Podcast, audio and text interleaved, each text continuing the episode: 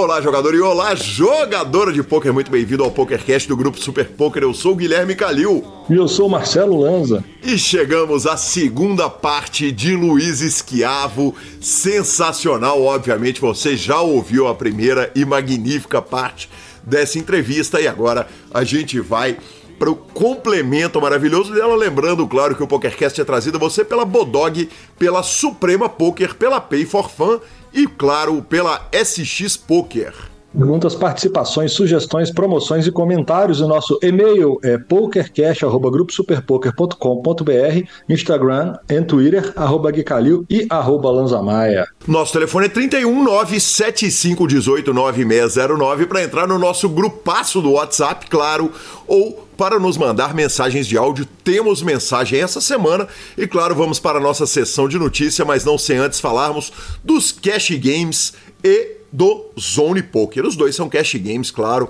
mas é o cash da Bodog, fantástico, completamente anônimo.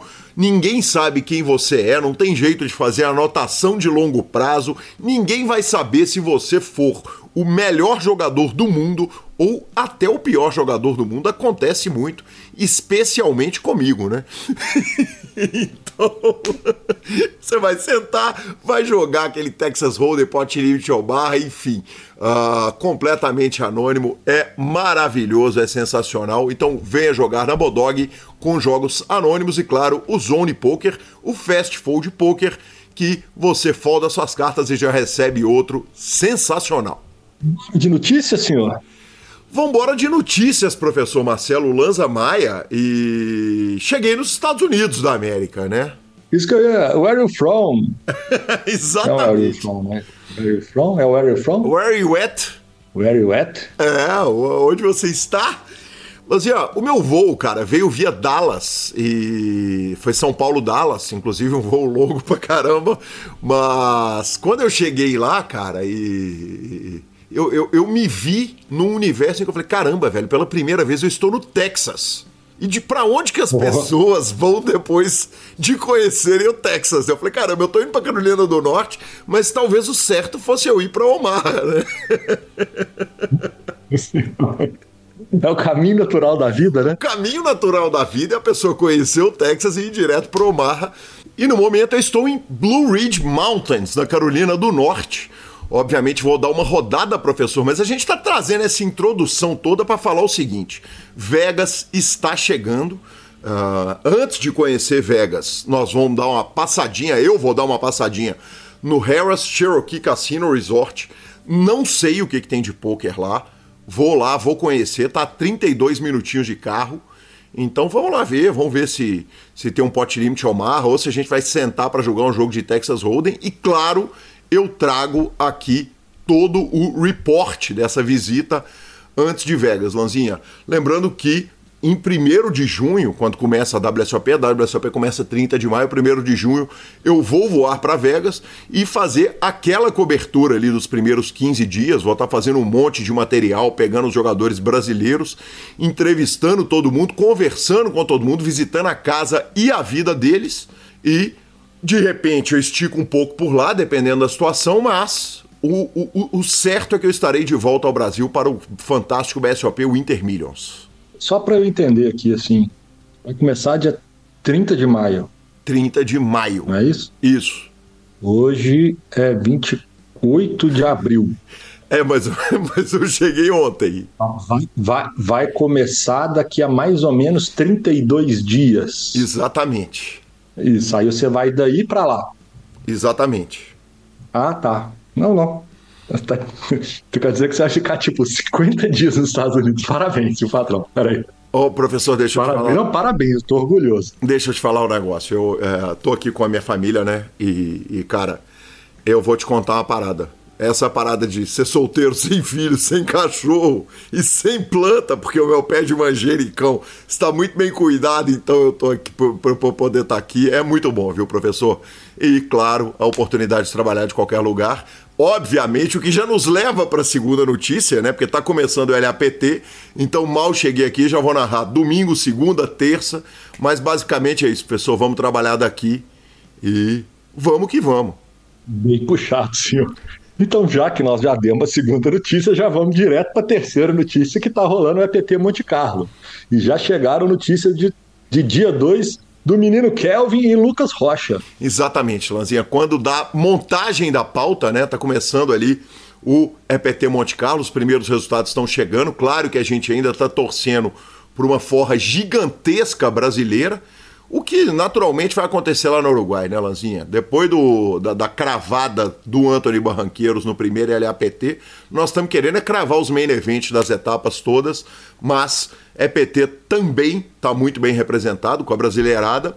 E o que a gente está aguardando são notícias fantásticas e incríveis a respeito da brasileirada que foi lá também. E ao contrário da torcida nossa sobre as cravadas brasileiras e alegrias, o que não faltam são tretas, tiros, bombas para todo lado entre Doug Polk e Jane Andes. Exatamente, Lanzinha, exatamente. Eu recebi uma mensagem, Lanza, do Vinícius Pagioli, uh, me perguntando se a gente ia falar a respeito dessa treta especificamente dele.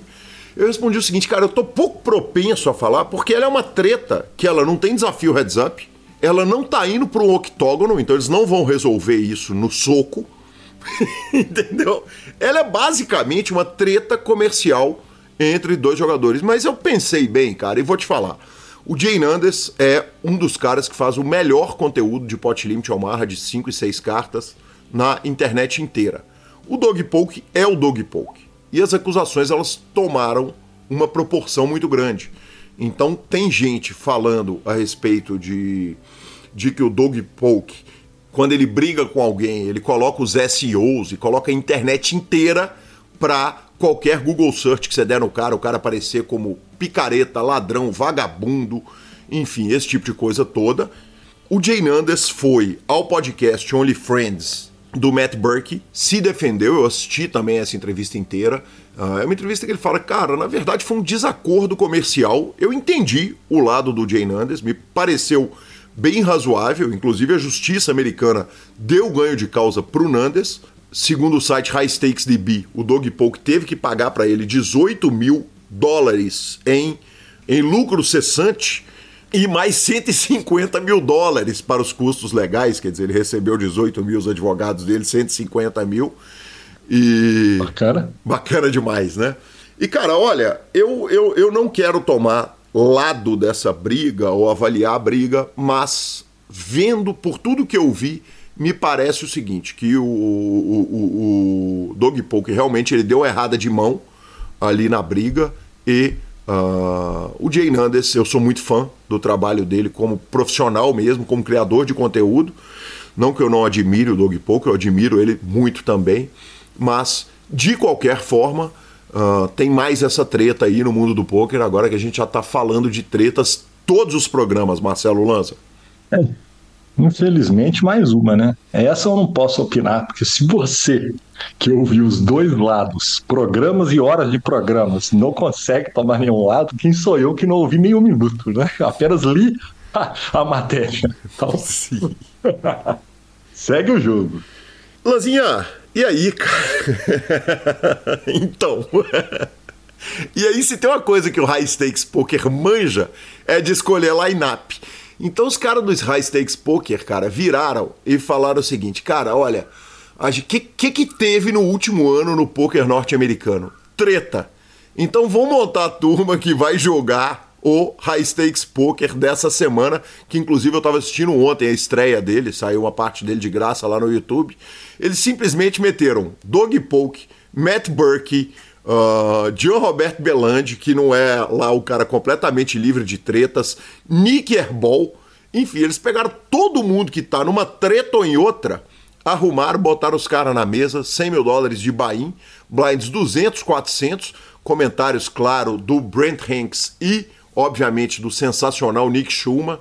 Então, é, cara, eu, eu achei sensacional. Você meter Doc, Dog Polk, Matt Burke, Nick Airball, uh, ainda temos Jennifer Tilly, Rob Young, uh, Eric Persson, uh, enfim, cara, um monte de gente legal e certamente vai ser uma temporada fantástica.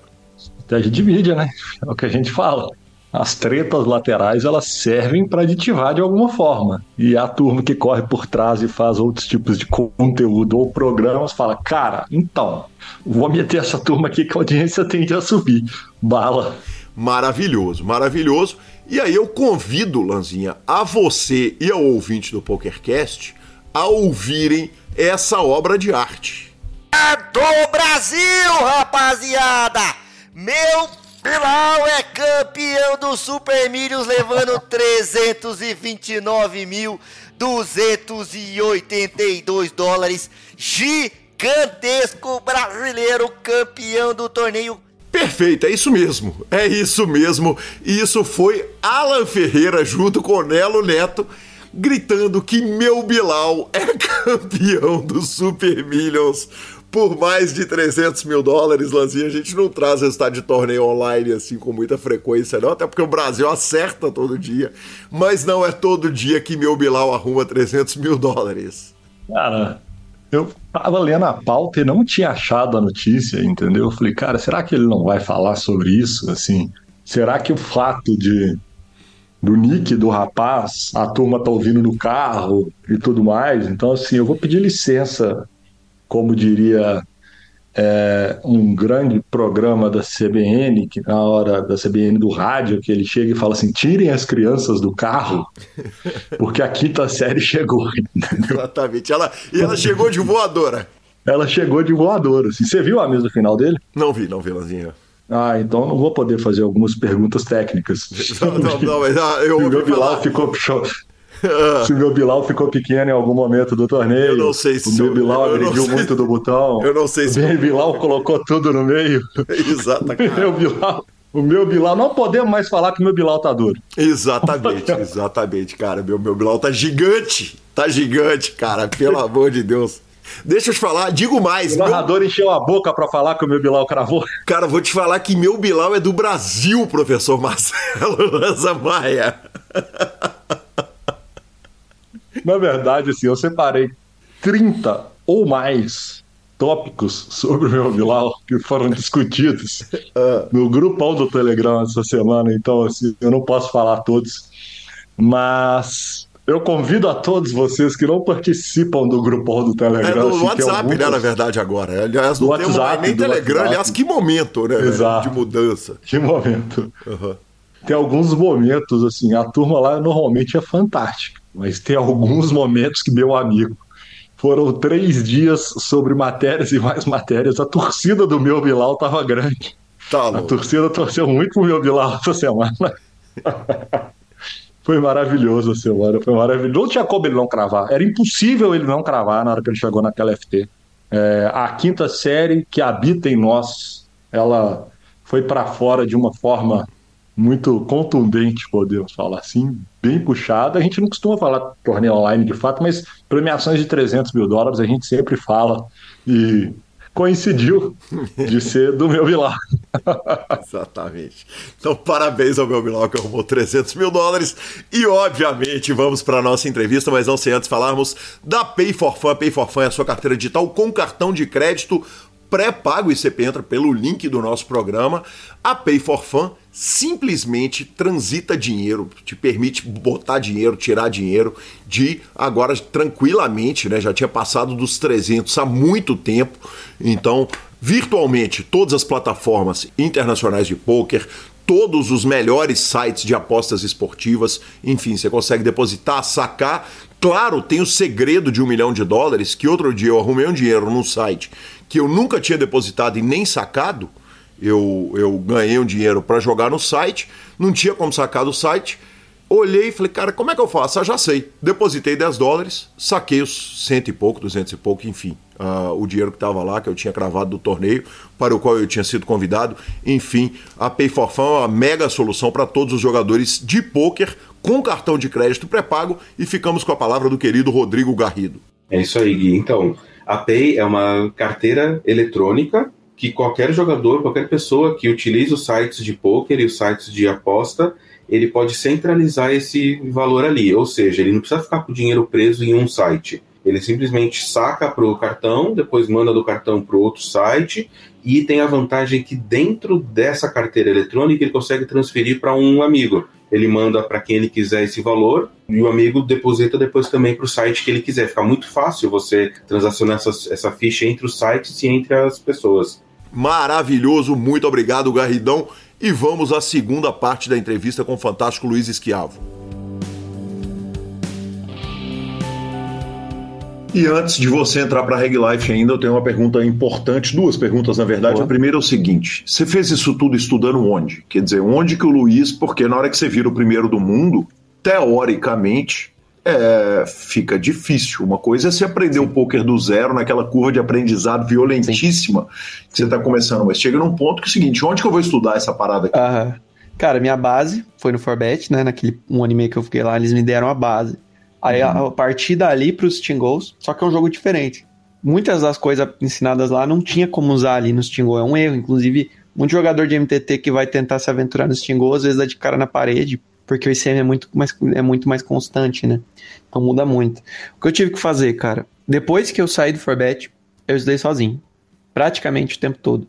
E eu meio que criei o meu próprio estudo, minhas próprias metodologias, porque não tinha nenhum conteúdo de Steam Goal.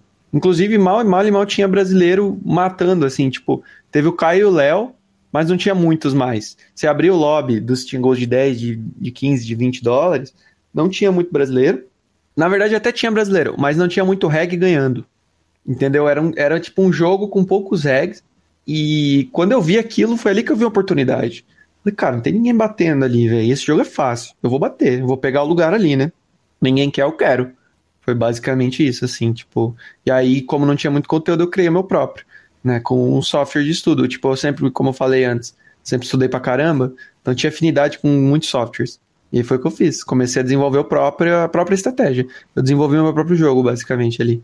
Sozinho. Quais que eram os softwares? No começo, muito Semizer. Aí da metade para frente, ali, 19 para 20, já comecei a abandonar esse Semizer. Comecei pro Simple Preflop. Simple Preflop é basicamente um, um Pure Solver Preflop. Uh, uhum. um, enfim, foi Simple Preflop, cara. Semizer, Simple Preflop, também o nosso grande Flopzilla. E na época não tinha GTO Wizard ainda, não tinha essas coisas, era só isso mesmo. Simple Preflop pra caramba, velho. Pra caramba mesmo.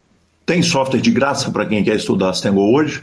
Cara, esse Semizer tem, a, tem algumas simulações grátis por dia, se eu não me engano. O que eu sempre recomendo é usar elas ali. Usei por muito tempo no começo da carreira, antes de entrar pro Forbet. Todo dia eu ia nesse Semizer fazer simulação grátis. E, cara, o GTO Wizard, o Odin eu não sei dizer, né? Mas o GTO Wizard eu sei que tem acesso gratuito a alguns ranges, principalmente os pré-flops. Uhum. Não é de Sitting Go especificamente, mas por ser gratuito dá para quebrar o galho, digamos assim, né? Perfeito. Conteúdo específico para Sitting Go, cara, específico, específico mesmo, só vai achar mesmo, acho que dentro da Reg Life ou em aulas particulares. Assim. Perfeito, maravilhoso. Uh, em qual momento dessa timeline que os Spin and Go chegam e quanto que ele impacta a sua vida? Spin and Goes? Uh, eles já estavam lá quando você começa? Eu não lembro que ano que surgiram os spinning goals. Pô, acho que antes de 2018 ainda. Porque, queira ou não queira, o spin and goal dá uma mordida numa fatia de mercado que jogava o sit and goal. Sim, com certeza, com certeza, cara. É, eu não sei dizer na prática, porque eu não, não, lembro exatamente quando apareceu. Eu acho que apareceu antes de eu começar o desafio, talvez. Antes de 2018, sabe? Então, uhum. Quando eu entrei, já tinha spin and goal, talvez, quando eu entrei pro Cits.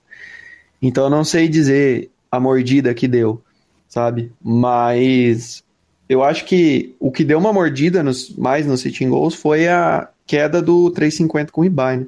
que, que sumiu do mercado, que era o goal mais popular. E esse essa queda do 350 com rebuy foi o que trouxe a falácia do goal morreu. Porque ele não existe mais, então não tem mais goal. Mas é que a galera só olha para ele, né? Não olha para o resto. E, enfim, essa parada do goal morreu, eu posso falar horas sobre isso, porque é muito interessante. Cara, e eu quero muito falar a respeito disso, porque, porque a sensação que eu tenho é que o Sit and Go, pelo menos era o que era falado na época, era o seguinte, o Sit and Go é o jogo mais fácil de Sim. se resolver. Sim. Então ele vai ser é, os, solvers vão, os solvers vão resolver o Sit and Go antes de resolver todos os outros jogos, porque ele é um formato que você há de convir comigo que ele tem uma. uma é, é, é ele é menos infinito nos aspectos ou eu tô maluco e, por favor, Não. se eu tiver maluco, Correto, me, correto. me corrija. Quer dizer, você tem um monte de situação que ela, muito antes do resto do poker, muito antes do Omaha, muito antes das outras modalidades, você já tinha situações seguinte, isso é certo, isso é errado, se você não tá fazendo isso, você tá errado. Sim, o Stingol, ele, digamos que ele é mais é, fixo nesse quesito, assim. Ele é- Aham. não é tão dinâmico nesse sentido.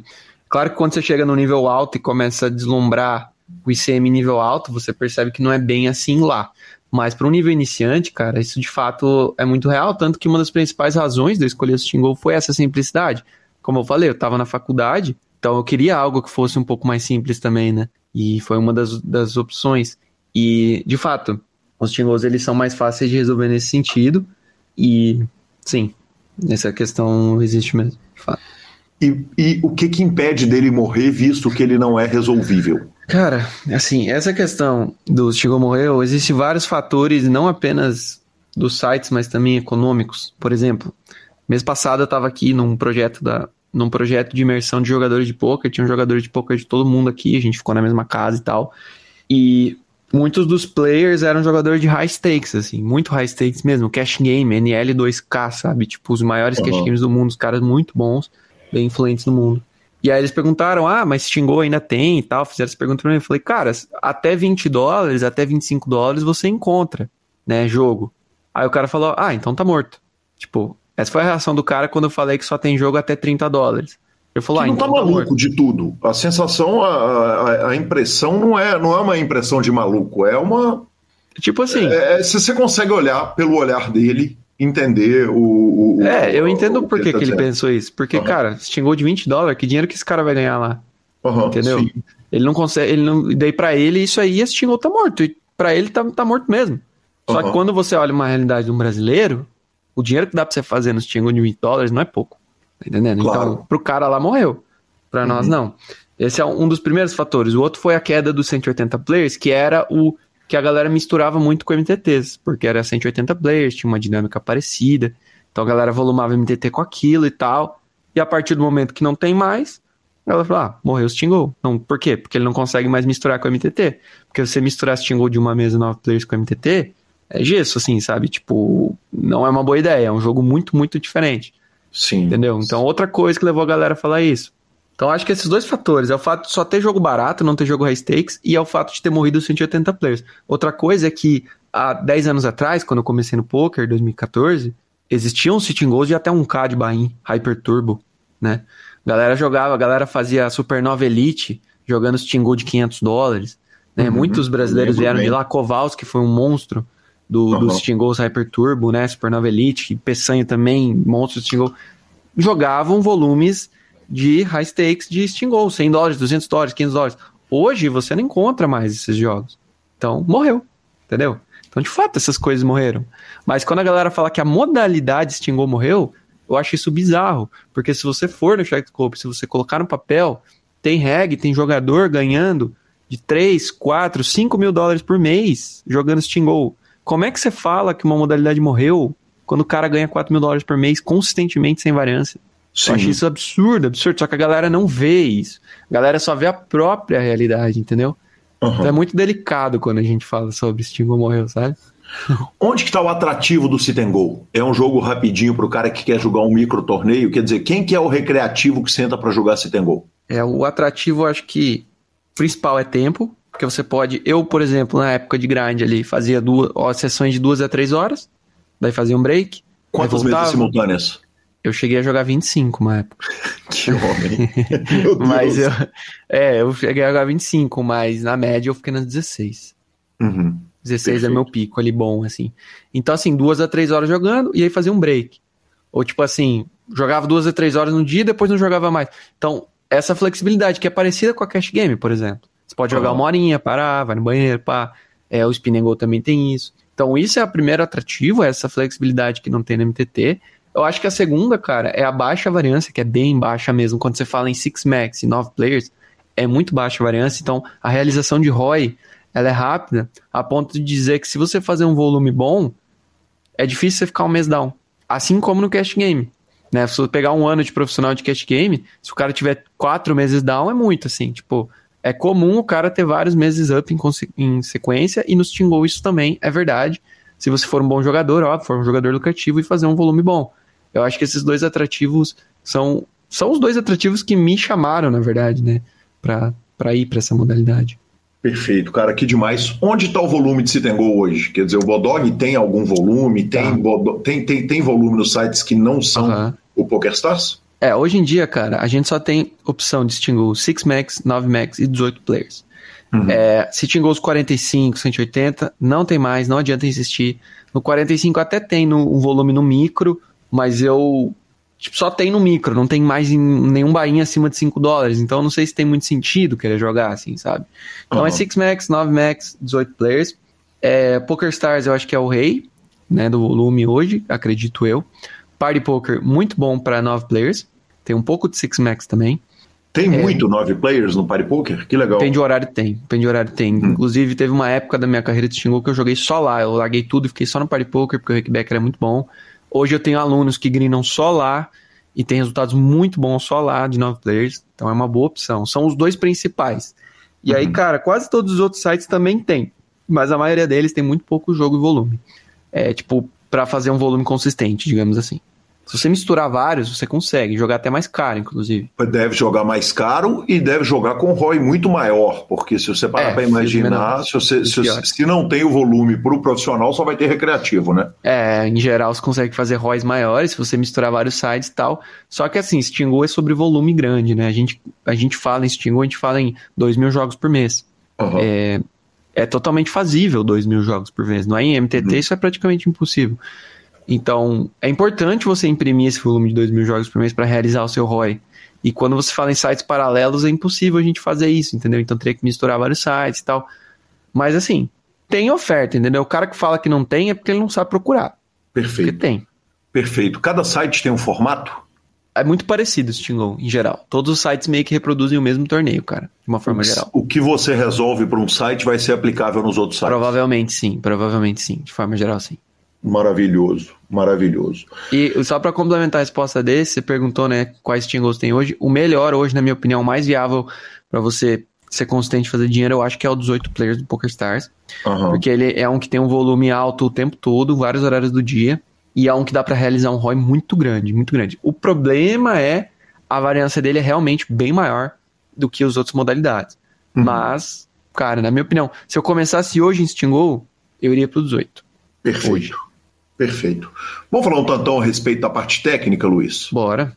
Cara, olha, eu, eu, eu, eu, eu vou pedir a licença e a- as, as devidas escusas, porque eu sou um ignorante de Citengol há muitos anos. Obviamente, eu joguei muito Citengol brincando, ah, o começo da minha carreira no poker eram nos torneios super turbos, que era um, um super turbo de 300 ou 500 fichas lá do Full Tilt, e que comecei jogando com o Felipe Fio, discutindo lá no Mais EV e tal. E, então, assim, eu tenho uma relação muito próxima com o Citengol, mas evidentemente o jogo mudou muito. E originalmente, quando a gente assistia a Citengol, e alô, alô, é, Vanessa, que começou a jogar poker comigo, aprendeu comigo e está começando pelo Citengos, e eu pego para fazer hand review na mão dela, eu tenho um trilhão de dúvidas e eu falo, vai lá ver o Luiz Esquiavo, que ele resolve seu problema. Vai para Reg Life. É, tinha uma estratégia de Citengol que era o seguinte: joga ultra duro no começo, quer Sim. dizer, você joga esperando os outros jogadores caírem Certo. e chega na reta final, você entra Solta, numa né? situação de all-in ou fold e você começa a, a, a pegar o takedown em todas as situações que você tem takedown e atolar ela, e quando você toma call, você torce pelos 40%. É, perfeito. É, só que o poker mudou pra cacete, né, Luiz? Com Uhum. perdão do palavreado, quem tá ouvindo com as crianças no carro, o poker mudou demais. Quer dizer, a gente começou a ver cara defendendo o Big Blind, a gente viu que o Raise deixou de ser 3x, passou para 2x. O quanto que o Citengo acompanhou esse modelo de torneio? Passou a ser razoável defender Big Blind em Citengo, por exemplo, com- Uhum, uhum. em começo de torneio? Porra, perfeito, cara, essa colocação, porque essa estratégia que você citou é uma estratégia. Quando eu comecei, também estudei isso, né? Também lembro disso, era muito falado. Era o certo, né? Era, Era era, o certo. era o, o- a consciência Era- o que a gente sabia, né? isso. Aham. É, aham. E, e, tipo, de, de uma forma ou de outra, cara, se você pegar e aplicar isso hoje em estímulos baratos, provavelmente dá pra ganhar dinheiro assim, sabe? Porque Uhum. é uma estratégia simples, fácil de executar, e o field, né, os jogadores são tão fracos, são tão são errados, né, tecnicamente, que você consegue ganhar dinheiro, né? Sobra um dinheirinho pra você jogando dessa forma. Mas uma coisa a gente já sabe hoje, que nem de longe isso vai ser a forma mais lucrativa, a forma com o máximo ROI, tá? Inevitavelmente, quando a gente fala em torneio de poker, o que vai acontecer sempre é que o jogo agressivo, o jogo solto é o jogo que mais ganha. E isso inclui mesmo no early game, tá? Então, Aham. é claro que se você pegar uma média e comparar a estratégia de early game com a bolha, em geral o early game vai achar spots que joga mais tight mesmo, que segura um pouco mais, que se envolve um pouco menos. Em geral, mas não é uma verdade absoluta. Tem situação de bolha que você tem que ficar muito mais tight que o early game e vice-versa. Então, não dá pra criar uma, uma coisa fixa assim hoje, não dá pra simplificar tanto se você quiser ser um jogador competitivo. E a gente joga hoje muito mais solto o early game do que naquela época que a gente pregava que tinha que jogar pouca mão. Na verdade, o primeiro, primeiro passo, eu pego um aluno cru, primeiro passo é ensinar ele a jogar um early game tight. O segundo passo é soltar. Porque quando ele come, ele. Só que é difícil soltar, né? Jogar lose é complicado. Então, é soltar do jeito certo. O cara que joga um early game lose do jeito certo é um cara que, que vai ter resultado muito bom, entendeu? Jogar um early game solto do jeito certo envolve você não virar spot, correto? Porque porque você vira spot muitas vezes. Na hora que você tá catucando toda hora, Ah, você vai tomar um win no meio da face É, cê- toda hora também, né? Você pode virar, mas isso varia muito do field que você tá enfrentando. O que eu sempre falo é o seguinte: você tá jogando um Stingle de 1 dólar, de 2 dólares, cara, ninguém tá nem aí pra forma que você tá jogando. O que eu coloco na cabeça dos alunos muito é o seguinte: você jogando Stingle de 1 dólar, você tem que imaginar que o cara que tá na tua esquerda, se ele não for um reg, ele é um cara que tá lá tomando uma Heineken, assistindo Netflix, conversando com a namorada no telefone, assistindo, sabe?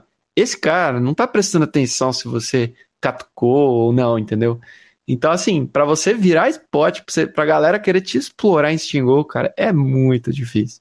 E mesmo, digo mais, mesmo se o cara tiver prestando atenção e ver que você tá solto, ele ainda assim não vai saber a forma correta de explorar você. Ele ainda vai errar mesmo assim. Aham. Então, quando o assunto é Stingol barato, eu tiro isso da cabeça da galera. Eu falo, ó, tua preocupação não é que o cara tá achando de você, a tua preocupa- preocupação é com o teu nível de jogo. É com o seu jogo, não do cara, sabe?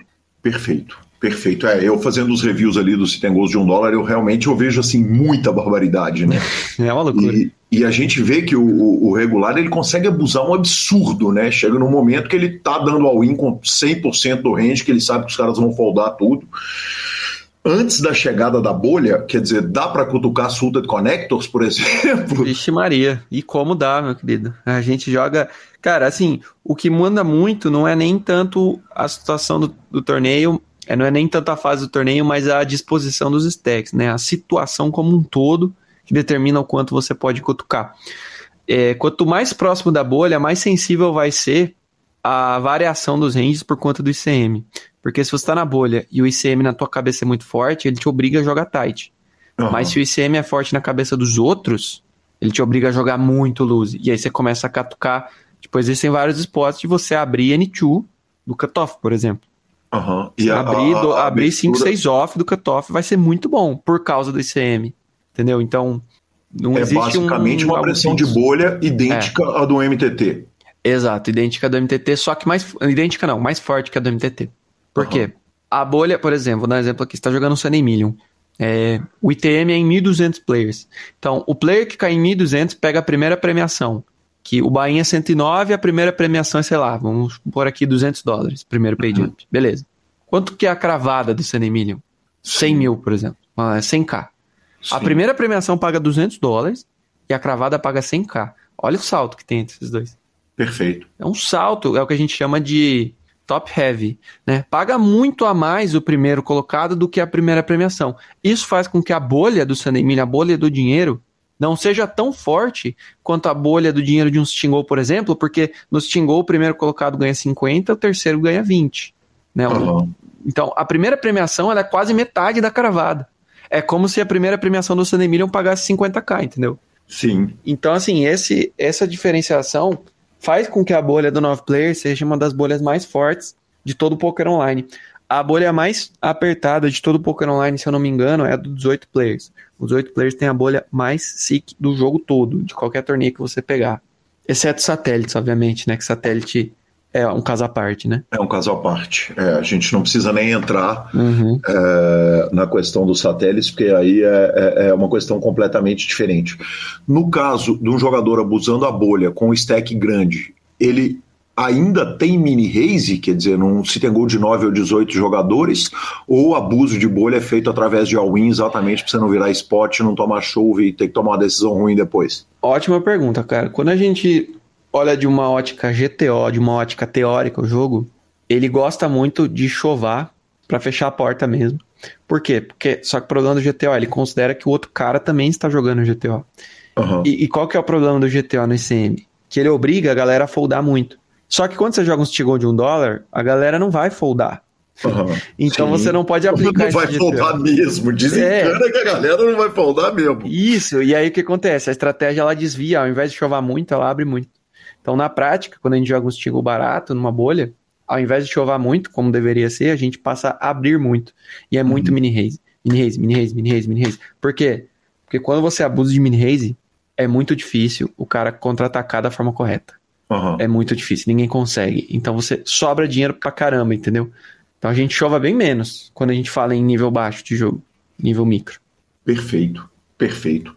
E com relação à leitura de oponentes, quer dizer, quando você entra no Go hoje de 10 dólares no PokerStars, num bom horário de jogo, você vai entrar domingo é um dia bom de Go? Aliás, que dia que é bom para jogar Go? Não, domingo não é bom, por incrível que pareça, tem bem pouco volume. Eu acho que é porque a galera tá tudo em torneios, né? Perfeito. Os melhores dias é sexta e sábado. À noite? É depois das 5 da tarde. Entendi. O sábado eu acho que é mais ao longo de todo o dia, assim, de mais da tarde pra depois. Mas eu lembro que sábado à noite era muito bom, muito bom. A diferença entre horários é brutal. Quer É. dizer, no que você vai Depe- encontrar. dependendo do limite. Se você jogar baratinho, não muda tanto. Mas se você jogar os limites maiores, que é o de 15, o de 10, 15, 20, 25, 30, é, quando dá meia-noite não vai ter jogo. Aham. Às vezes, dá- dependendo do dia, 10 da noite, já não vai ter tanto jogo. É, madrugada não tem, aí volta a ter de manhã um pouco, e pico mesmo é 3, 4 da tarde em diante. O jogador clica numa mesa de cash game, ele pede para entrar. Na hora que ele senta, ele vê que só tem regular na mesa, ele pede para sair da mesa e vai procurar uma mesa mais fácil. Aham. No lobby do Go, você, chegou a fazer Sim. esse table selection? Quer dizer, Sim. na hora que os caras estavam entrando, você falava, nem deixa esses caras se pegar ali que eu vou esperar o outro com mais estrela? Cara, isso é legal. É, table select é algo que eu recomendo o cara fazer quando ele não tá confortável num limite mais caro do que ele já joga. Então, Uhum. o cara joga de 5 e tá subindo pro 10. Aí ele abre o lobby do 10 só tem reg, ele não tá confortável. Beleza, não entra, né? Espera, dá pra fazer isso, dá pra fazer muito bem. Eu fiz muito pouco na minha carreira de jogador que chegou, porque eu sempre tava muito confortável no limite que eu tava. E na hora de subir eu não tinha medo nenhum dos caras, porque eu via que os caras não eram bons. Não tinha Aham. ninguém bom jogando. Então eu ia, quando eu subi pro 10, eu olhei, na época era do 7 pro 15. Eu cheguei no 15, eu abri o lobby, olhava o shark dos caras, olhava stats. Cara, eu via que eu era melhor que todo mundo. Então eu não tive esse medo, sabe? Então, eu, alguns momentos que eu fiz table selection foram pro sitting goal de 100 dólares. Que eu tava jogando ali até 30 consistentemente. E aí eu abri o lobby de 100 e só tinha uns regs bem mais competentes, não tinha nenhum recreativo. Aí eu não Uhum. entrava. Falava, ah, cara, não tem o porquê, né? Então ali Sim. eu fiz um pouco de table selection. Mas é basicamente isso, assim.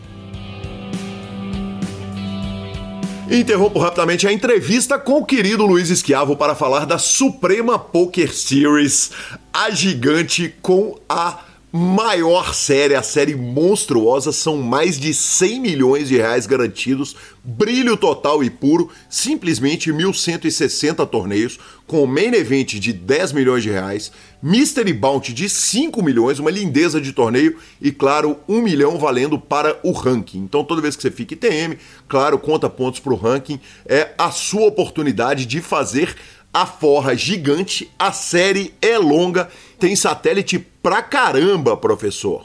E lembrando que ela já começa domingo com 2 milhões garantidos. É isso mesmo. Domingo estreia a abertura da SPS, 2 milhões de reais garantidos, senhor. Maravilhoso, maravilhoso. Voltamos à entrevista do craque Luiz Esquiavo. E o modelo de notas para Citengol? Quer dizer, qual que é o, o, o modelo Uhum. Nossa, é Luiz muito Esquiavo para fazer nota? Quer dizer, você faz nota do vai defender ou só mete assim, você cria um padrão de cor e toca o cacete porque você tá jogando 20 telas, né? Sim, pô, é muito importante. Só que assim, quando eu jogava 20 a 25 telas, eu tava no ápice de conhecimento do field e Uhum. de conhecimento técnico meu. Então eu já tinha note de absolutamente todos os regs. Foi um Uhum. longo tempo. Porque assim, o reg. Note é note mesmo ou note é marcar de vermelho, verde, Não, azul, note escrita, note escrita. Já Uhum. vou falar sobre como eu escrevia, mas tipo assim, eu meio que sabia to- absolutamente todos os regs que estavam ali. Para um reg novo aparecer, até ele escalar, eu já ia ter identificado ele. Aham. Então, eu tinha note de todo mundo. Eu sentar na mesa, eu sei todo mundo. Se o cara não tem nenhuma note, é 90% de chance dele ser um recreativo. É novato recreativo. É, claro. com certeza, porque eu já tinha note de todos. Então, quando eu tava em 25 tela, é porque eu já tinha informação suficiente e eu matava tão bem o field que eu nem me preocupava mais em querer fazer note dos caras. Mas na época que eu tava escalando, às vezes eu tirava dias de estudo só pra isso. Pra sentar, abrir o lobby, charcar, usar as estatísticas dos caras e fazer note, ver showdown e fazer note. E aí tinha uma bíblia de cada regra. Assim, linhas e linhas e linhas de informação, sabe? É, especialmente notes de HU, Heads Up, que é um jogo que rola muito em Stingol, a gente faz, eu em uma semana fazia mais, mais HU que um jogador de MTT faz no ano, porque Sim. tipo, era muito mesmo, e a galera era muito ruim, então eu fazia note, note, note dos regs de HU pra caramba, e moía a galera, né, na hora que chegava lá não tinha espaço, O dinheiro tá o, o dinheiro maior tá na bolha ou tá no heads up? a bolha, com certeza, Perfeito. É a bolha, Stingol, cara, é bolha. Quer dizer, o reg ele pode ser ruim de heads up porque ele vai entrar Pode. tanto no dinheiro que ele que ele, Pode. ele- se ele for trucidado no heads up pelos Cara, nas sim. ocasiões em que ele vai chegar com um É. cara melhor que ele, não vai. Falo muito isso para alunos. O cara chega assim, primeira aula com o cara, você vai ver as estatísticas, tá tudo errado. O cara tá jogando bem mal. Aí o cara chega e fala, pô, mas meu HU tá mal. Eu falo, cara, você quer estudar HU pra quê se o teu jogo como um todo, antes, bem antes do HU, tá todo errado? Você não precisa saber o HU. Por quê? Porque ninguém sabe. Pra ser bem sincero, cara, quando eu, quando eu comecei a me aprofundar em HU, foi mais pro final ali, é, desse período que eu tava, tipo, bem engajado nos Goals. Que daí eu lembro que eu tava com o maior ROI que tinha lá, eu tava matando, falei, cara, e aí, o que, que eu vou estudar, né? Vou estudar HU, nunca me aprofundei, então eu cheguei no topo do mundo sem me aprofundar no HU, sabendo só o básico. Isso já diz muito, né? E aí eu resolvi me aprofundar, e aí tive até umas reviews com o Yuri e tal sobre isso. E aí, quando eu comecei a me aprofundar, peguei alguns conteúdos, fiz umas aulas particulares, cara, eu vi que eu não sabia nada, mas a galera sabia menos ainda. Os melhores regs do field não tinham noção muito de HU. Aham. Então, assim, os alunos que chegam se preocupando com HU já cortam na hora. Eu falo, cara, esquece, você não precisa se preocupar com isso agora. Tem Uhum. muita coisa muito mais importante do que, do que isso, assim. Maravilhoso. É a- uma das falinhas mais magníficas que eu ouvi na minha vida num clube. Foi uma vez que eu cheguei atrás do, do, do jogador de Belo Horizonte, chamado André Pereira, o Geleia, e ele estava falando com o jogador: o seu problema é na reta final.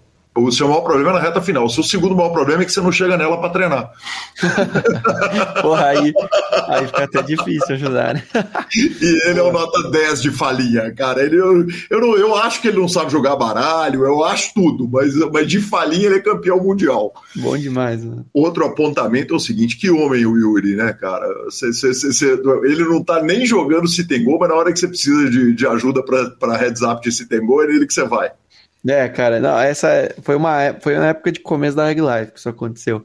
Ele olha 3D, quer dizer, na hora que ele senta no, no Citengol, ele já entende tudo que. que, que ele já tem a visão Absolutamente. 3D. Sim, bem Que- que 3D. Foi bem bizarro essa história que rolou com o Yuri no começo da Reg Life, assim. Foi muito legal. Que sensacional. E ah, existe limp em Citengol? Não, cara. Não, essa é do Small Blind, obviamente, tem, né? Mas de posições gerais, assim. é, se, se eu pegar a minha database ali de toda a minha história de Xingou, se você achar, me explique. Aham, entendi, perfeito. Não tem mesmo, cara. Perfeito.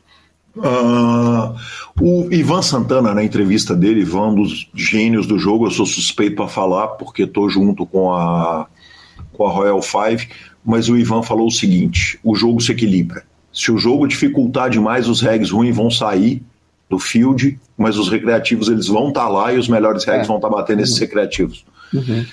qual era o tamanho do movimento que você via de reggae chegando, andando de lado e largando o jogo? Bastante, cara, bastante ao longo do processo. E eu vejo muitos que se mantêm e estão lá até hoje, né? Uhum. Isso dá pra ver isso. E eu concordo com essa fala. Ao mesmo tempo que chega um ponto que o reggae fica tão bom que ele não tem mais interesse e sai. Eu sou um exemplo disso. Tipo, Uhum. eu cheguei lá no topo e eu perdi o. Tipo, tá, não, tá bom já. Vou pro outro lado, né? E migrei. Uhum. Então, isso. Isso acontece, cara, de fato. E uma coisa é fato, sempre vai ter recreativo. Enquanto tiver ali, vai ter recreativo. E isso vai manter o jogo. Eu acho que o Perfeito. jogo só fica complicado quando tiver só regs, mas isso não vai acontecer. Porque os regs melhores vão tirar os regs ruins, naturalmente. Vão tirar os ruins, ou os melhores vão sair pra jogar outra coisa, e os recreativos vão estar sempre chegando. Perfeito. Tem uma nacionalidade maior? Porque uma coisa que você colocou é, é, mais cedo na sua fala é o seguinte: 4 mil dólares é um bom ganho de vida. Uhum. 4 mil dólares é um excelente ganho de vida se você mora no Brasil, mas se você mora na Suécia, não é. Se você Não é. mora em Londres, não é.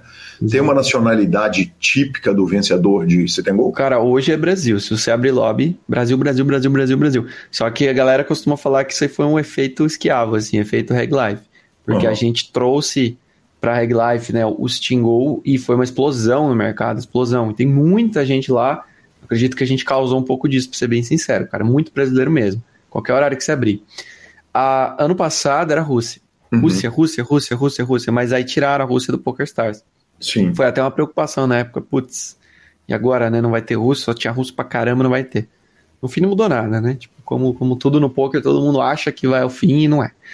Então, é, hoje é Brasil, antigamente era Rússia, e na época que eu jogava, é, tinha muito russo, russo e europeu, cara. Não via tanto brasileiro nos limites mais caros, tinha muito pouco brasileiro nos limites mais caros. Era Uhum. russo e europeu mesmo. Perfeito. É. Se o cara terminar de ouvir essa entrevista e não abrir 10 tem gols no PokerStars, ele tá maluco. Tá né? maluco. de ouvir Boa. falar, dá uma vontade louca de jogar se tem gol, Dá, pelo amor de Deus. Uh, Esquiavo, antes da gente entrar na Reg Life, uma, uma conversa importante que a gente precisa ter. O chat GPT chegou tomando Sim. trabalho de designer, tomando vai tomar trabalho de arquiteto, vai tomar trabalho de advogado, categoria de base, ah, vai tomar trabalho de muita gente na engenharia, em todas as profissões. Você tem medo quando você olha para o futuro do Citengol? Você tem medo da inteligência artificial tomar, Cara. especialmente no Citengols, que é mais fácil, teoricamente? Eu não. é Assim, eu acho que se, se chegar num, chegasse num ponto, supondo um cenário em que fosse desenvolvido um bot ou inteligência artificial que batesse Stingol, não, não seria uma ameaça só para Stingol, seria uma ameaça para qualquer modalidade do poker online. Uhum, Por isso que isso não me assusta. uhum. É, porque, cara, eu acho que, o, pelo menos hoje, né? Hoje, no dia de hoje, a gente tem ferramentas e segurança suficiente para impedir que bots se desenvolvam. Por quê? É muito fácil de identificar. É Uhum. muito fácil de identificar. Eu identificava em game, pra você ter ideia. Jogando, eu via isso aqui é um bot. E dava algumas semanas, na, não sei se PokerStars ainda faz isso, mas às vezes eu logava no software e eu olhava meu caixa e tinha uns dólares a mais. E tinha uma mensagem assim: Nós banimos um bot na tua mesa, Tiramos estamos dinheiro te dando, é, tiramos dinheiro, estamos te devolvendo, muito tá, obrigado, blá blá blá. Ou collusion também. Uhum. E eu já sabia que era o cara, porque era muito visível, assim. Então Aham. hoje nós temos aí a, a, né, tipo, formas fáceis de identificar. E, cara, eu, sinceramente, eu não consigo ver, como que bots podem realmente estragar o, o, o mercado do Realmente. poker online, porque, cara, dá pra ver quem é, sabe? E os softwares também conseguem perceber isso. Seria um cenário que a gente não conseguisse mais diferenciar um player de um bot. Daí a gente tava fudido, mas. Porra, É que quando a gente conversa com o chat GPT, a gente não consegue diferenciar o chat GPT de um ser humano, exceto pela quantidade de conhecimento que ele tem, né? Às vezes parece que você está de fato teclando com uma pessoa. É, não, é bizarro, de fato. Quando você tem uns papos com ele, você pensa que tá conversando com uma pessoa, assim. Você tem uns papos malucos com Então, ele. assim, eu já. eh, Não, ontem a gente tava. Eu, eu moro com dois colegas aqui e a gente tava conversando com o chat GPT ontem, assim, argumentando umas coisas. E é Que realmente, demais. é muito insano. Que demais. Mas, é, então, é o que eu falei. Isso é o que eu penso hoje. Uhum. Quem sou eu pra pensar do que vai ser daqui a um ano, né? É, há três meses a gente não Mas, imaginava que é- o chat GPT ia chegar como chegou, né? Por exemplo. E aí eu- o que eu penso é assim, tipo, ah, você tem medo disso? Eu falo, cara, se acontecer, não tá no meu controle, sabe? Sim, adianta Você ter vai fazer medo. o quê, mano? É, vai ter medo. Ah. Isso o poker ensina pra gente, né? Uhum. De não, não, não se deixar desgastar por coisas que fogem do controle. Isso foge completamente do meu controle. Se chegar num ponto, cara, que deu ruim, fazer o quê? Beleza. Uhum. Aí lá eu me preocupo, eu não vou me preocupar agora, né? Perfeito, perfeito. Ó, existe sempre a possibilidade de migração para o live, né? É, sempre. Eu penso nisso também. O live sempre vai estar lá. Las Vegas está sempre lá, né? Exatamente, maravilhoso. Me conta um negócio. Você vai para Reg Life, a ligação vem do Yuri? Então, cara, aí o que acontece? Acabei esse desafio em 2020 e eu tava naquele cenário, cara, eu quero ensinar, quero compartilhar, tô me sentindo meio sozinho, tô ganhando dinheiro, mas tipo, pô, pra quê, né? Aquela sensação meio de sozinho. E aí surge a Reg Life e eu falo, call, né? E eu entro como um membro qualquer, cara. Tipo, eu não conhecia ninguém. Não conhecia uhum. Mário, né, o Yuri, eu tipo, conhecia Yuri de nome e tal, mas não conhecia ninguém, não tinha contato com ninguém. Entrei como um membro qualquer. E comecei a aparecer nas aulas. E eu falei, cara, deu mil pessoas na primeira turma. Regular fechou uhum. mil pessoas. E eu falei, mandei uma sugestão. Falei, galera, pô, tô jogando Stingol aqui, tô com resultado, tô top 1 do mundo esse ano. Que tal a gente fazer um chat só pra Stingol pra galera que tá começando? Eles gostaram da ideia, criaram lá um chatzinho Stingol Reg Life. E eu nem pedi nada, eu cheguei já e falei, galera, vou estar ao vivo segunda-feira, é, quarta-feira, vou estar ao vivo meio-dia, estudando. Quem quiser aparecer, posso ajudar. Quem quiser trazer uma hand history, quem tiver dúvida, tá começando, pô, tô, tô com resultado aqui, quero ensinar. Mandei isso, nem pedi autorização para Live, nada, só mandei. Cara, deu quarta-feira, meio-dia, deu mais 60 pessoas no Discord, do nada. Uhum. Lá, querendo saber o que estava acontecendo. Aí eu falei, caraca, velho, o que, que eu fiz aqui, né? E comecei a dar uma review. Peguei uma registro lá de um player, comecei a dar uma review. De boa, assim, estudando e tal. Beleza. Deu na outra quarta, chamei a galera de novo, de novo, todo mundo lá. Chegaram Pô, fiz, fiz outra review. no inbox ou não? É. Hã? Chegaram 80 reviews pra você na inbox. Não, é, tinha gente pra caramba ali. Tava todo mundo com fome, né, de estudar.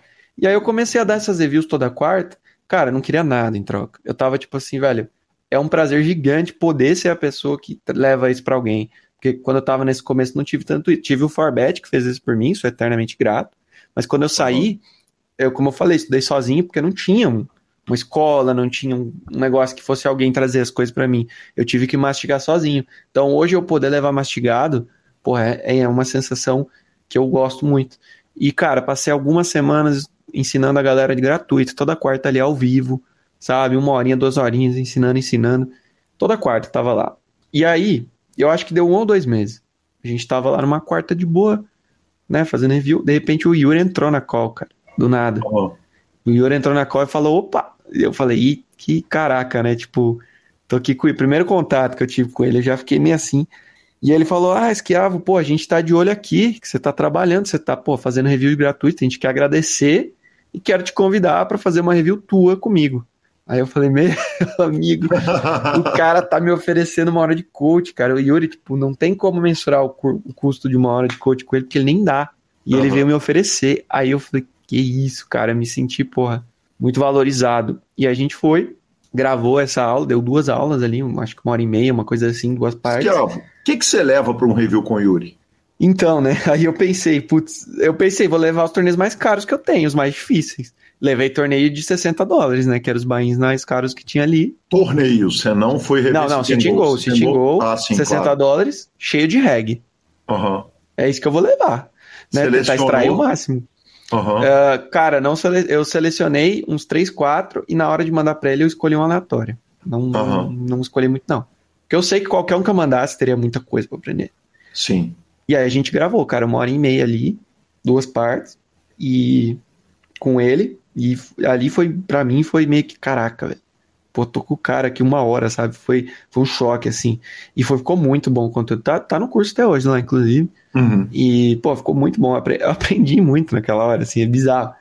É, o cara nem joga modalidade, mas me deu uns insights sinistros, assim. E aí, cara, nisso, o Mário também apareceu, começou a me reconhecer, falou, pô, esquiava aqui trabalhando e tal. E eu comecei a. Deixei fixo essa quarta e comecei a fazer meio direto ali, gratuito mesmo. E comecei a fazer um barulho ali dentro. Até que chegou um momento que o Mário me chamou para um papo, falou: Cara, pô, a gente tá pensando em lançar um conteúdo de Xingou, um curso, uma coisa assim, o que, que você acha? Falei, cara, não sei, não quero. Não tô afim de lançar curso. Eu tô afim de jogar e ensinar, mas não de lançar curso, né? Porque lançar curso envolve vender.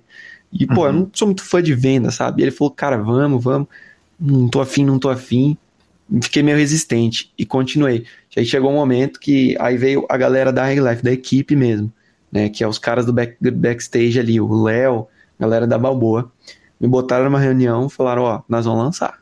Você vai vir com nós, não tem jeito. Nós vamos fazer esse curso. E eu não consegui dizer não. Falei, tá, é isso. E aí a hora que eles me mostraram a ideia e me mostraram tudo por trás, aí eu me apaixonei. Falei, nossa, o que, que eu tava jogando fora essa oportunidade, sabe? Uhum. Vamos fazer isso, vamos lançar e vamos fixar a quarta meio-dia do, do Esquiavos Tingol. Daí, a partir daquele momento, eu fixaram o meu horário, quarta-feira, meio-dia, como oficial da Reg Life Tingol e começamos a produzir o curso para vender. É, e aí foi o primeiro momento que eu comecei a fazer parte de fato da Reg Life. Foi seis meses depois de ter entrado. Então, uhum. Então, nos primeiros seis meses de Reg Life, eu era qualquer um, eu era mais um lá. Uhum. Seis meses depois, eu fui contratado para o curso e tinha o meu horário fixo lá. E aí aquilo começou a mudar a minha visão com relação a aquilo. Eu falei, cara, que legal, eu tenho uma oportunidade aqui dentro de fazer o que eu amo. Né? Não tinha pensado nisso ainda. Mas eles começaram a me perceber, comecei a perceber a oportunidade. E a gente lançou o curso, cara. A gente gravou em questão de dois meses, foi muito rápido. E, cara, foi uma explosão. Foi tipo. Você gravou de onde? Gravou de casa? Foi para lá? Casa. Gravei uhum. em casa, eu e o Mário. E ficou sensacional. Ficou muito bom. Ficou tão bom que esse curso foi lançado em começo de 2021. É, já faz mais de dois anos. É, faz mais de dois anos. E até hoje ele é vendido e os feedbacks são bizarros. Ele é muito, muito, muito é, reconhecido pela galera que faz, todo mundo que faz, porque ele é realmente muito bom. E foi revolucionário para mim, assim, porque aquilo eu não esperava, eu não estava achando que ia ser aquilo. E foi, foi uma explosão. E a gente foi continuou lançando esse curso. E quanto mais a gente lançava, mais sucesso ele fazia, mais a Reg Life foi me notando e mais eu comecei a entrar dentro da Reg Life como né, nos backstages e participar de, de projetos e tal. Por um ano e meio, trabalhei ali dentro como responsável pelo curso, com o meu horário fixo dentro de, das quartas-feiras ao meio-dia, dando review, e me aproximando da galera. Né? Rolou alguns encontros presenciais, colei na casa da galera, conheci o Yuri, dois dois presencialmente, tudo mais. Tudo isso foi, foi acontecendo. É isso. Que demais, cara. Que história fantástica, com perdão da ignorância. Os cursos são vendidos separadamente ou Sim, quem então, compra a Reg Life compra tudo? A Reg Life, é, se você tá na compra Reg Life, você tá, tem junto. Entendi. Mas você pode comprar só o Stingol separado, bem mais barato que a Reg Life. Entendi. Se eu não me engano, a Reg Life é 2 mil por ano. É, é 2 mil por ano. Assinatura. Uhum. O Stingol é 300 reais. E também é uma assinatura de um ano, onde você vai ter uma aula ao vivo comigo semanal. Então é uma mini comunidade, a gente chama. É Você consegue atender os alunos assim de uma forma relativamente individual? Claro que não individualmente, mas assim, responder as mensagens e. Cara, a gente entrega. A gente entrega muito. As lives, eu respondo todo mundo. As lives são sempre com texto aberto ali. E ao vivo com alguém, em voz, né? Então, uhum. alguém vai ser a review da vez e ele vem em voz, a gente conversa, apresenta a galera. Então, toda segunda, agora é segunda-feira essa live. Toda segunda-feira eu conheço alguém novo, com uma história nova. E isso é sensacional, cara. Porque é cada é história que você conhece, sabe? E eu posso impactar esse cara, a maioria da galera tá no começo mesmo. Ou é um reggae médio. Então eu posso impactar essa galera positivamente. E a gente entrega muito, cara. A gente entrega muito mesmo. Eu me dedico muito a esse trabalho porque é algo que eu, que eu amo, assim. Quem tá lá dentro pode me, me ajudar aqui nesse argumento aqui, que a gente realmente entrega. Trabalha muito. Hoje em dia, quantos alunos tem numa quarta-feira sua? É, agora é na segunda, né? A gente mudou recentemente, na segunda-feira. É, até porque meio-dia é meio cedo, né? É, é o horário. Para jogador coloca... de pôquer. Sim, sim. A gente coloca meio-dia porque a gente pensa que é o horário que a galera trabalha, né? Uhum, então, claro. meio-dia é o almoço. O cara põe uhum. ali no celular. Cara, a gente costuma, nas reviews de Stingol, a gente costuma ter pelo menos uns 30 ao vivo assistindo. E a gente bateu um pico de cento e pouquinho nas últimas ali. Que legal. Então, assim, oscila, mas dezenas de pessoas. Quanto do sit and go que dá para ser aplicado em MTT, desse ensinamento? Se você chega no nível alto de sit and go, cara, dá para aplicar muita coisa. Só que é ICM, você vai aplicar muita coisa de reto final e mesa final. Você vai virar craque de mesa final, tá ligado? Perfeito. Uh, com perdão da indiscrição, e você pode me mandar para onde você quiser depois que eu te perguntar, você, fudeu se tem gol pra todo mundo? Depois que você ensinou todo mundo e foi pro MTT? Esse é que foi o plano? Eu só, eu né? Eu só atrapalhei, né, a galera? Deixei, soltei a bomba e saí, né? Mas, mas é de fato, cara. né? Posso estar errado. Não, mas de fato, cara, a gente fez uma bagunça ali de colocar player nos tingles que eles, ah, se você abrir os lobbies em qualquer horário é Brasil, Brasil, Brasil, Brasil, Brasil, cara. Você A reconhece os gente realmente criou isso, cara. É muito interessante. Você reconhece os nicks na hora que você abre, você olha e fala: olha a porrada de aluno meu jogando. É muita gente, cara. Cara, eu acho que pelos tingles já devem ter passado mais de talvez 3 mil pessoas, cara. Que demais. É cara. muita gente, é difícil reconhecer tudo. Que demais. E E a adaptação para MTT, a gente vai caminhando, claro, para a parte final da entrevista, mas como que faz a adaptação para um jogador que está jogando uma modalidade tão singular durante tanto tempo e que bateu com o pé nas costas a modalidade? Como que faz a adaptação para ir jogar numa outra modalidade que tem variáveis muito maiores? É, eu acho que o primeiro passo para fazer uma migração, uma adaptação é entender qual é o seu ponto mais fraco nessa nova modalidade, né? Então, quando a gente fala em Steam Go, qual era, qual era o meu, eu falei, vou para MTT, qual é o meu ponto mais fraco? Qual que é a coisa que eu mais tenho dificuldade? E quando eu coloquei no papel, eu vi que era situações de turn e river. Porque em Sitting Go é bem menos comum a gente chegar em decisões de turn e river com muita ficha para trás, né? Porque o jogo ele é muito pré-flop ou flop. Quando chega no turn no river, normalmente a decisão é muito fácil porque ou você tá super short ou já foi de all-in antes. Então eu vi, cara, jogando MTT, várias situações eu tava no turn river, não sabia o que fazer porque eu tinha pouco contato. Então, o primeiro passo foi priorizar estudos de situações que eu tenho mais dificuldade, para me sentir um pouco mais confortável, que foi essas questões de entender mais a fundo turns e rivers e também o bounty. Por quê? Boa parte da grade de MTT hoje são bounties. Em Stingol não tem o bounty, então eu era bem leigo de bounty. Há pouco tempo atrás, isso. Tipo, final do ano passado eu era bem leigo de bounty. Sabia o básico do básico. Então falei, cara, vou priorizar o estudo em bounty. Né? Vou pegar esses conteúdos de bounty, vou mais a fundo com calma, para eu me sentir mais confortável também. E ao mesmo tempo lembrar que o que eu sei em Stingol é muito útil em mesa final. Então, levar a bagagem junto. Eu acho que isso é importante. Não é como se eu estivesse começando do zero. Na verdade, eu estou começando com uma boa vantagem, né? com uma bagagem grande. E aí, se eu fortalecer a parte que para mim é difícil, a parte que eu tenho dúvida, o processo vai acontecer de uma forma mais natural.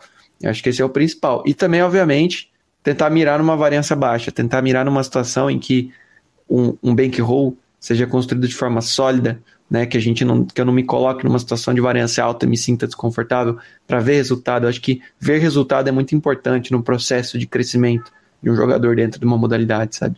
Perfeito, que demais. Que demais. Me conta um negócio. Uh, Caio Braz Poker Team, ontem estava narrando com ele, Masterminds, ele falou: então tá lá conosco. Eu tô lá, velho. eu falei, então o senhor trate de me arrumar, me ajudar nessa pauta. Em defesa dele, eu não dei tempo para ele me ajudar na pauta, Luiz. Porque nós terminamos ontem às três horas da manhã e hoje, às quatro da tarde, a gente estava sentado aqui gravando pontualmente. Boa, velho. Então, é, recentemente, acho que duas a três semanas atrás, bem. É, o Caio Braz veio conversar comigo, trocar uma ideia. Eu já sabia desse projeto dele. E ele acabou me convidando para participar como instrutor. Uhum. E eu fiquei muito feliz, cara, porque meu trabalho como educador, basicamente no último um ano a dois anos, meu trabalho tem sido majoritariamente como educador, cara. Isso dentro da Reg Life e fora da Reg Life. É, algo que eu não falei ali da Reg Life, né? Mas no final de 2021, a Reg Life veio me contratar como um gestor pedagógico, digamos assim, diretor pedagógico da escola oficial, como Cara, um membro de fato. E ali eu passei a ser parte mesmo da empresa Reg Life a, a, final de 2021, já faz um ano e meio, um pouco mais aí. E ali eu comecei a ser de fato, digamos, um funcionário né, da, da empresa, digamos assim. E isso virou meus olhos com relação à minha carreira de poker, que é, cara, eu tô agora muito comitado com o ensino. E isso sempre foi um grande prazer meu, o ensino. Antes do poker, eu cheguei a ensinar, é, dei aula para cursinho, né? nem falamos sobre isso antes, né? Mas uhum. dei aula para cursinho, dei aula de matemática, dei aula de ensino médio. E, cara, na hora que eu comecei aquilo, eu falei, meu Deus, eu amo isso. Então, poder ensinar no poker, para mim, é um dos maiores prazeres, né? E quando o Caio me chamou, então, pô, fiquei muito feliz. Abracei a ideia, tô lá com ele agora, sou um dos instrutores, né? Aos poucos tô, acabei de entrar, então, né, estamos alinhando tudo, mas está sendo uma experiência sensacional.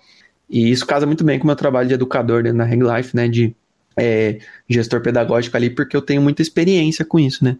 De centenas e centenas de milhares de alunos passando por mim, né?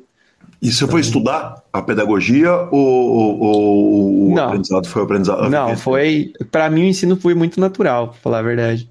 Sempre Perfeito. gostei muito de ensinar e na hora que eu sento. Só que assim, tem que ensinar o que eu sei, né? Se eu sei a coisa e vou ensinar, cara, eu consigo passar com muita naturalidade e é muito prazeroso pra mim. Não importa o Perfeito. quanto o aluno tenha dificuldade, eu quero diminuir essa dificuldade pro cara, sabe? Maravilhoso. Hoje, do seu tempo, quanto que é dedicado a ensinar e, obviamente, as funções relacionadas a ensinar, preparação de aula, supervisão pedagógica e quanto tempo é dedicado ao grind? Boa pergunta. Hoje, nesse exato momento, nos próximos cinco ou seis semanas, 100% trabalho, 0% grind. Sempre Aham. trabalho, né? 100% ensino, 0% grind, porque a gente vai para Vegas, final de maio, a equipe da Reg Life, e eu vou estar lá Legal. pela primeira vez, inclusive. Vou realizar o sonho de Vegas, né? E, cara, a gente traçou uns projetos muito ousados e a gente tem que entregar antes da viagem. Então tá assim, uma correria insana. É o dia inteiro em projetos, projetos. Não tem como grindar, basicamente. É, e ainda resolvi lançar uma mentoria particular, começando semana que vem, que também, tipo, vai tomar total. Então, zero não vai ser, mas vai ser muito pouco grind até Vegas. Porque daí quando chegar em Vegas, vai ser dois meses 100% grind, né? Eu não vou ter nada lá, somente o grind. Grind Mais ou live. menos, mais ou menos, porque nos primeiros 15 dias de Vegas eu vou estar lá e eu vou estar fazendo material com jogadores brasileiros e o senhor Opa, vai ser capturado por lá. Pode Bora. esquecer que. bora, com certeza. A gente tá com vários planos também de fazer conteúdo, cara. Acho que vai ser, pô, Que vai demais. ser muito legal, cara. Que legal que você vai estar lá também. Porra. Que demais, bacana demais. Duas perguntas para encerrar. E o Rodolfo, que te ensinou lá no começo, né? Que, ah, uma coisa contato. importante. Você falou que você está lançando uma mentoria na semana que vem. Sim. Então, na, na verdade, essa mentoria está saindo na semana que essa segunda parte está indo para o ar. Boa. E, e, e cadê o Rodolfo? Tá jogando? O Rodolfo, ele tá. Cara, tenho contato com ele ainda. Ele não joga mais, Ah. mas ele curte o jogo. Eventualmente ele estuda. Quando tem uma sériezinha, ele engata nos main event, assim e tal. Mas ele não acabou ainda não indo pro lado do jogador profissional. Ele queria, né? Na época que ele começou a me, me empurrar, ele tava afim de ser jogador profissional. Mas a vida levou pro outro lado ali, ele acabou. Ele é empreendedor ali, mas ainda gosta do jogo, ainda joga e tal. A gente tem contato. Cheio de orgulho dos 100 dólares que ele emprestou para o Porra, que transformação, né? De 100 dólares, tá maluco. E por último, e a família? Cara, hoje, depois de tudo isso que aconteceu, uma coisa que mudou muito pra família foi a questão da Egg Life. Porque a Egg Life é uma empresa que me contratou. E a, a família né, precisa um pouco disso, do tipo, ah, ele tem um trabalho, né? Então agora que eu tenho um trabalho, assim, isso mudou muito. E a imagem que a Egg Life criou de mim, né, como jogador, a imagem do Yuri aparecendo foi algo que mudou também um pouco a forma de ver. Porque no fim, no, tipo, é meio que ignorância, né? Não querer ver a realidade, tipo, porque não quer acreditar. Mas quando vê, tipo, uma realidade diferente que a Reg Life traz, que é a realidade real, a gente sempre preza muito por isso que na Reg Life, de trazer o- poker como ele realmente é. E aí ver que como é, que é um mercado de um esporte, é um mercado saudável, é um mercado sustentável, é um mercado que não envolve jogo de azar, que envolve habilidade. Aí mudou um pouco essa visão. Então, hoje, felizmente, hoje, felizmente, eu já tenho meio que o aval, assim, né? Entreguei o diploma também, então, tipo, tá. É meu trabalho, tá é minha vida. É isso, né? Tipo, tá, lá. paga, tipo uma olhada de entenderam. quinta. É que te- teve resultado também, né, cara? Resultado é importante. é, no, Quando no eu seu apresentei caso, resultado- assim, se fechar o olho, entra pelo ouvido, né? Vai É. escutar, não adianta, não tem Não como tenho o não que ver. dizer, cara. Não tenho o que dizer. Que demais, Luiz. Que conversa fantástica, cara. Que Muito prazer ouvir essa história. E que demais, cara. Com- Como eu aprendi, como eu me diverti com a história. E que sensacional. Muito bom, cara, muito bom. Muito obrigado pela oportunidade.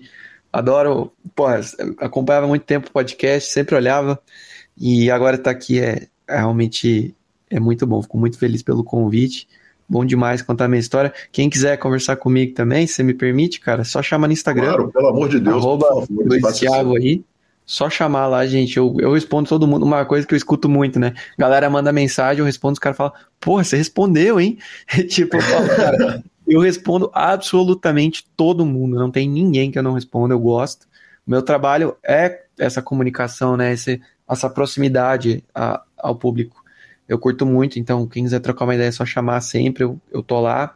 E sigam a Reg Life também. Nosso trabalho ali, a gente pode dar duro pra caramba para entregar uma coisa de qualidade. A gente tá com os projetos insanos para esse ano, assim. Agora que tá chegando Vegas, logo logo a gente vai poder divulgar algumas ideias que a gente tá, que a galera vai ficar maluca e vai ser muito legal. Então, é isso. Mais uma vez, muito obrigado, cara. Tamo junto demais. Maravilhoso, trombamos em Vegas, Luiz. Então vamos lá. Valeu.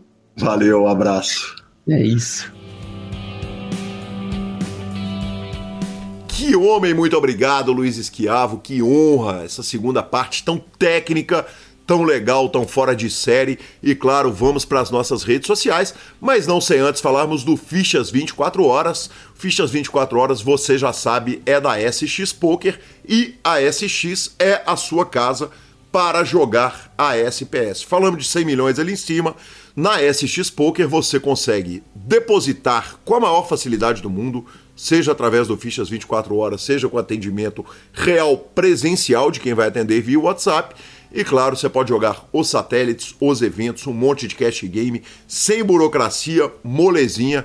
Então prestigie o anunciante do PokerCast, que é simplesmente o maior clube da Suprema Poker, maior e melhor, e jogue conosco na SX. Vamos que vamos. Bora de redes sociais? Vambora de redes sociais, professor Marcelo Lanza Maia. Começa as redes sociais dando a vocês os parabéns, né, cara? Eu vi essa semana no Instagram, sou padrinho desse casamento, inclusive um padrinho muito desnaturado, porque uh, eu não tenho ele anotado na minha agenda, né? O parabéns ele, ele parte do post das redes sociais. Manazinha feliz. As redes sociais, assim, elas não servem para muita coisa, né? Para avisar datas e tal, elas são boas. Exatamente, desde os tempos do Orkut, né? Que aparecia os aniversários da semana lá na frente. E, Lanzinha, nove anos de casado, 11 anos de relacionamento, você e Gabriela Belisário. Gabizinha, que é parte do PokerCast, né? Ela é parte integrante desse PokerCast, com participações tão importantes. Uh, super ativa no nosso grupão do WhatsApp, sempre bem-humorada e maravilhosa, e um casal extraordinário. Meus parabéns, parabéns por mais esse aniversário desse relacionamento que eu falo que é ah, simplesmente o relacionamento padrão internacional de como deveriam ser todos os relacionamentos do planeta Terra, Marcelo Lanza. Muito obrigado, muito obrigado. É, é, é muito bom. Sim, eu confesso que eu, eu, sou muito agradecido de ter um casamento muito bom, uma cumplicidade muito bacana. Ela é muito parceira. E parabéns para nós, meu amor. Parabéns e muito obrigado a todos pelo carinho. Recebeu muita mensagem de carinho, foi muito legal. Maravilhoso, maravilhoso. E temos áudio do Douglas Melo Almada. Ele lembrou que tinha um dinheiro ali num clube onde a gente jogava o home game. Me chamou para perguntar quanto ele tinha. Enquanto eu respondi, ele entrou no torneio, forrou uma nota. Ouve aí o áudio. Aí, Gui. Mandei aquela mensagem para você aquela hora a respeito do saque. É, nesse meio tempo, né? Enquanto eu aguardava sua resposta, abri o aplicativo para ver o valor que eu tinha. Eu achei que eu tava com uns 200 reais mais ou menos. Eu vi que na verdade tava com 76. Eu falei, nossa, eu realmente perdi, andei entrando umas mesinhas de cash meio bêbado aí, eu perdi uma grana, entrei nos torneios e resumindo, me inscrevi num torneio de dois reais. Esse 2K garantido plus aí. E aí acabamos de cair. Entramos para brincar, demos bain de dois reais, demos mais um Adeon de dois reais, investimos quatro e puxamos aí uns 123 reais, dinheiro de pinga. Mas é 30 vezes o valor investido. para ajudar a tirar um pouco o ferro do, do mês de abril aí que o poker tá tá fazendo o favor de, de, de colocar na minha conta. Bora, bora. Nem precisou citar. Foi só eu te chamar, te mandar uma mensagem aqui no WhatsApp. Simples fato de, de, de acionar a sua pessoa virtualmente já foi o suficiente para regular. Quase que não é puxar uma tampa, 700 reais. Mas já tá bom, não vamos reclamar não. Maravilhoso, senhor, maravilhoso. Eu falei com ele que esse dinheiro não pode servir para nada, né? Um dinheiro que é tipo achado no bolso do terno, Lanza. Isso que eu ia falar, aquele dinheiro no fundo do bolso da calça, assim, que você não espera, você vai pôr pra lavar, só assim, plau, opa! Exatamente, você sabe que esse dinheiro não pode ser usado para pagar a conta de água, luz, telefone, não, né? Isso aí tem que ser não, bebida, não, não. bares, baladas, Isso. diversão, entretenimento ou, no melhor dos mundos, mais jogo. Mais jogo. Eu concordo. Eu acho que esse tipo de dinheiro, assim, já que você já não estava contando com ele mesmo, faça bom proveito e use para o seu lazer e divertimento. E Lanzinha, por último, cara, ah, olha isso, olha isso. É, é, devia estar na sessão de notícias. Finalmente termina um Big Brother e eu não perdi dinheiro, tá? a saída da Larissa, antes da final, a saída da Larissa decretava o empate. Quer dizer, eu já tinha free-rolado o Big Brother, tinha alguma chance de ganhar, mas a gente sabia que Larissa não tinha a menor possibilidade de ganhar nessa reta final. Ela estava longe de ser favorita, mas de qualquer forma, obrigado pelo Lucas, Lucas Pegoraro lá do Fichasnet, que me deu a chance de buscar o ferro de 2022 ou de atolar mais um órgão contra ele. um. Um para um, Cinco eu com cinco, um. ele com um. Né? Teve um momento que os sites colocaram o atleta dele como favorito sobre todos os meus somados, mas felizmente terminou com empate. Acho que aqui termina a minha caminhada de apostas em Big Brother ou não. No ano que vem você anima. Muito tempo, né? Até lá já dá vontade de novo. Maravilhoso, maravilhoso. Um horror de audiência, viu, Lanzinha? Não, não, não foi boa a audiência desse Big Brother, não. Temo pela continuidade do programa, que eu gosto muito, me divirto a pampa, e das minhas apostas. As, as suas apostas podem acabar.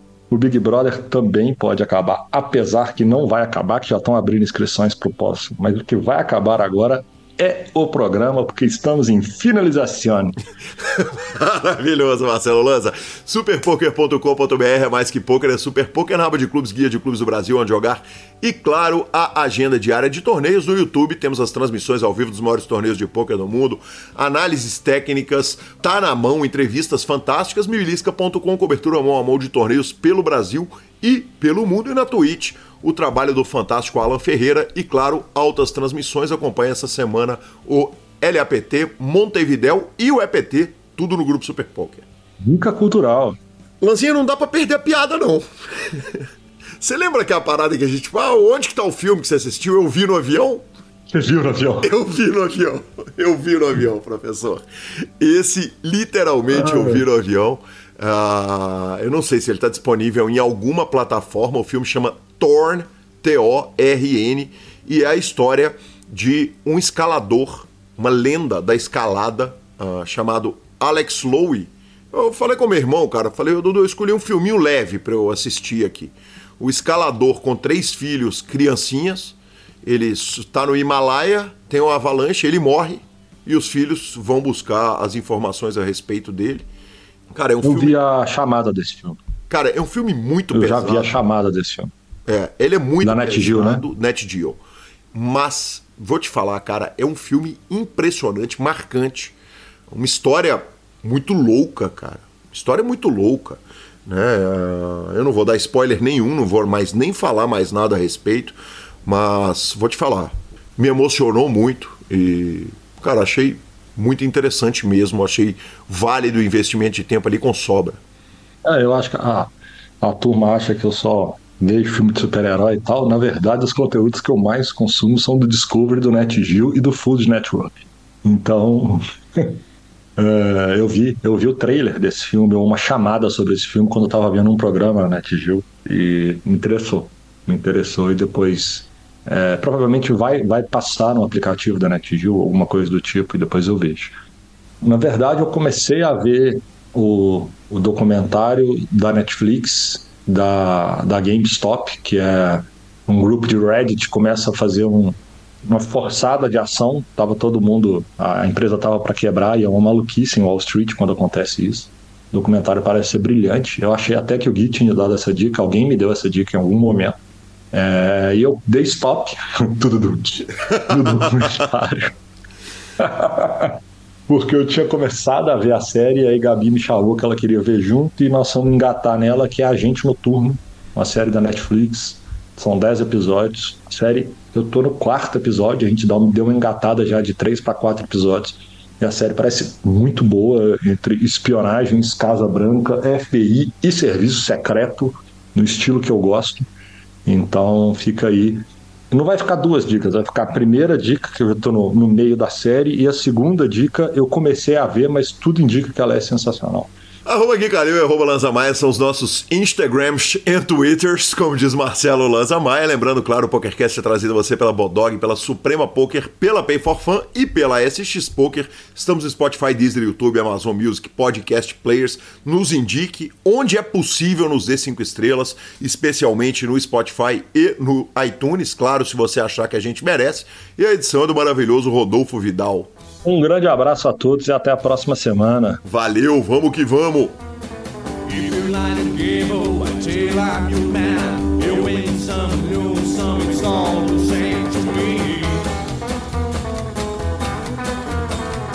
If